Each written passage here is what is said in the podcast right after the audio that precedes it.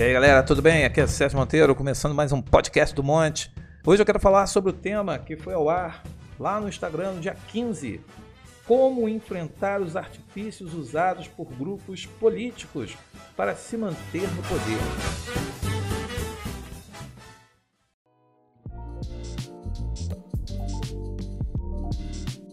Bem, é uma pergunta, né? Como enfrentar? Eu tenho aí o que modo nós podemos lidar, confrontar é, os artifícios que são usados por grupos políticos para que fiquem no poder.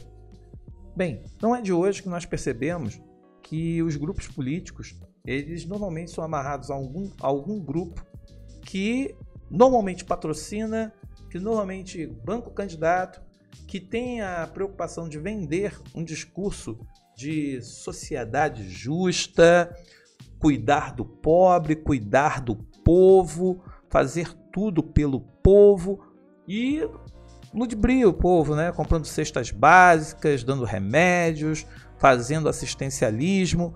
E depois que é eleito, são quatro anos de esquecimento, quatro anos sem nenhum tipo de ação, nenhum tipo de, de tomada de decisões, porque o sujeito primeiro quer, ele entra no, no seu mandato e esquece daquilo que prometeu. O compromisso dele passa a ser com quem bancou, com, aquele que, com aqueles que patrocinaram a ida até o Congresso, até mesmo a Câmara Legislativa. Posteriormente, é, essas pessoas, elas quando estiver chegando próximo à eleição, aí começamos a, correr atrás novamente, né? Aí o cara tem que voltar trazendo as mesmas promessas, fazendo as mesmas campanhas, falando as mesmas coisas. E aí fica a pergunta, né? Se você já sabe qual é o recurso, qual é a estratégia, por que as pessoas ainda acreditam? Por que as pessoas ainda cedem a, a essas questões? Bem, a primeira coisa que a gente tem que ver que é o poder econômico, né? Esses grupos são muito poderosos economicamente e com isso consegue gastar mais tempo com propaganda, começa a gastar, tem como botar mais carro de som na rua, panfletinho, gente segurando bandeira.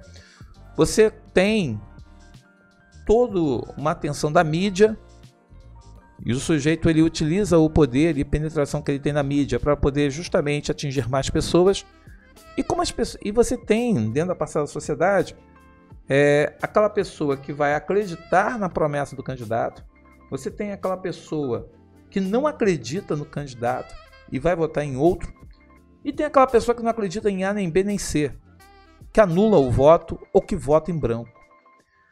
E aí entra uma questão muito importante. Muita gente reclama que, por exemplo, aqui no estado do Rio de Janeiro, nós tivemos é, últimos governantes que foram afastados por corrupção. Eu acho que o dado muito importante é que você volte lá atrás e veja qual foi a quantidade de votos em branco e voto nulo.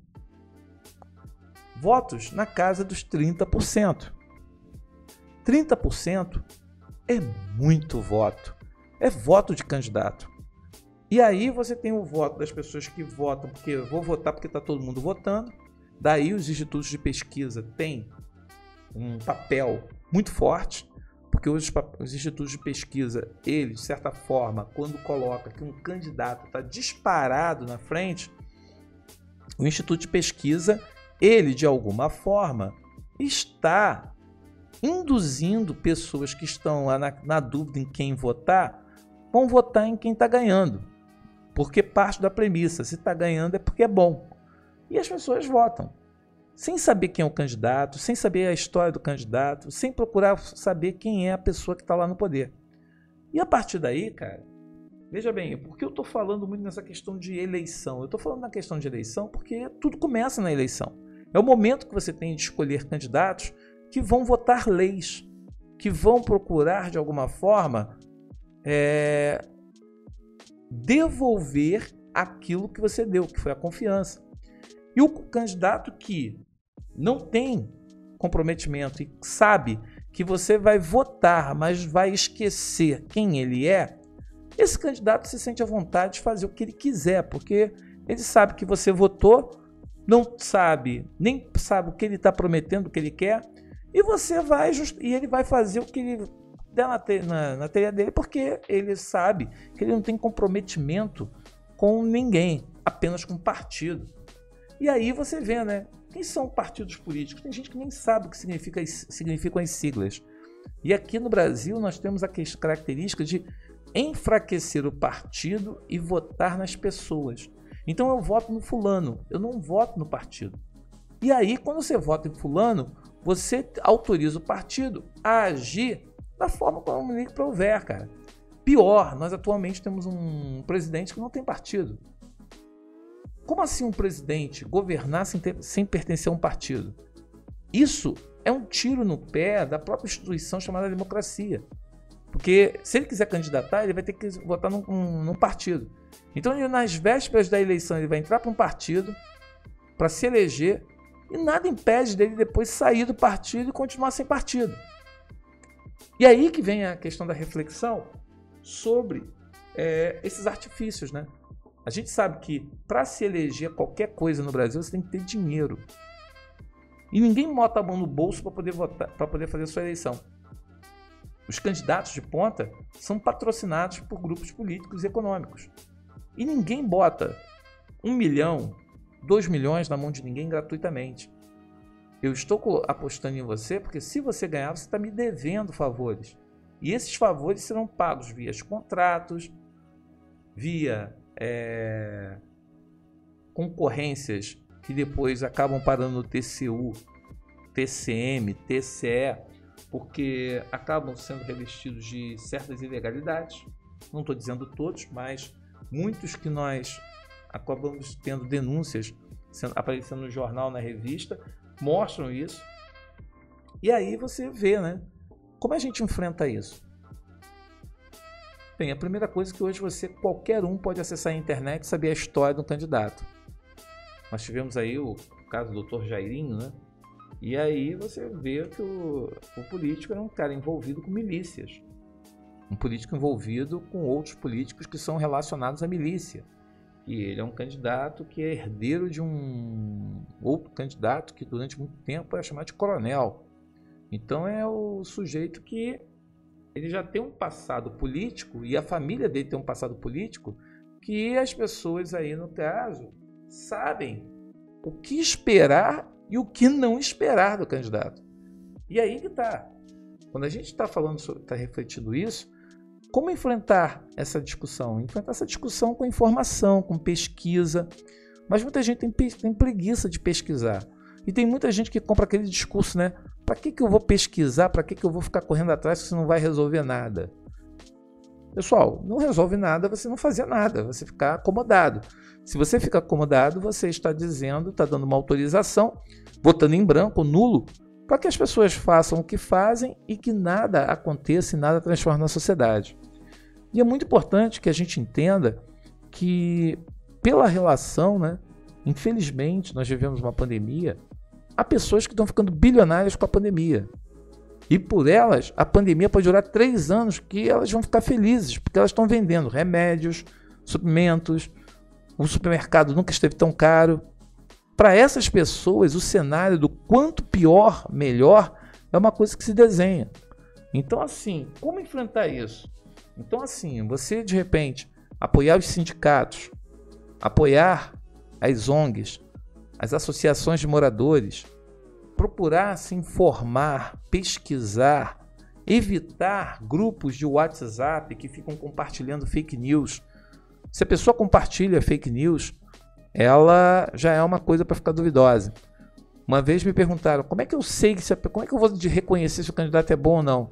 Cara, se eu tenho um candidato que perde mais tempo falando mal do candidato, do outro candidato, falando mal do adversário, eu já sei que esse cara é um mau candidato, porque ele está mais preocupado em falar mal dos outros ou ficar criando intrigas, futricas, porque ele não tem nada para dizer. Então esse cara não vai fazer nada por você. Então, é muito importante que a gente entenda que a gente tem que se mobilizar, tem que se organizar, procurar, investigar. E claro, nesse momento de pandemia, muita gente pergunta: pô, a gente não pode fazer nada. Eu falei: por que você não manda, não pressiona o deputado federal que vai bater na tua rua, na tua porta, pedindo voto o ano que vem? Pressione. É um direito constitucional. O cara está ali para representar você. Se ele não te representa, é porque você não cobra dele. E aí, meu amigo, se você não cobra, ele vai fazer o quê? Se ele se sente agindo impunemente e não fazer nada, cruzar os braços e só ficar preocupado em emendas, porque estão preocupados com emendas, porque o ano que vem é ano de eleição, 1922. E em 1922, ele precisa do dinheiro das emendas para poder ficar fazendo obra que não leva a lugar algum, para poder justamente ficar dizendo que está defendendo você. Se você vai acreditar nessa conversinha, nesse papo mole, aí um problema é seu. Você não é enganado. Você quer ser enganado ou você acha que não fazer nada é uma forma de fazer parte da boquinha, da rachadinha e de outras que a gente tem na vida. Então, enfrentar isso é importante que você entenda o quanto, o como, como é prejudicial, no caso, é, ficar omisso ou fugir da discussão e do debate em relação a esses grupos. Eles permanecem no poder porque eles se sentem impunes e se sentem no direito de fazer o que quiser. Por quê? Porque não há ninguém cobrando, não há ninguém policiando, ninguém vigiando, tomando conta das ações dele. Por isso, abra teu olho. Procure saber quem são as pessoas que votam as leis que decidem a sua vida. É um primeiro passo para enfrentar o poder e as suas mazelas de organização. Valeu? Meu nome é Sérgio Monteiro. Estamos aqui para mais um podcast Monte. Semana que vem a gente volta com mais um tema, mais um assunto. Valeu!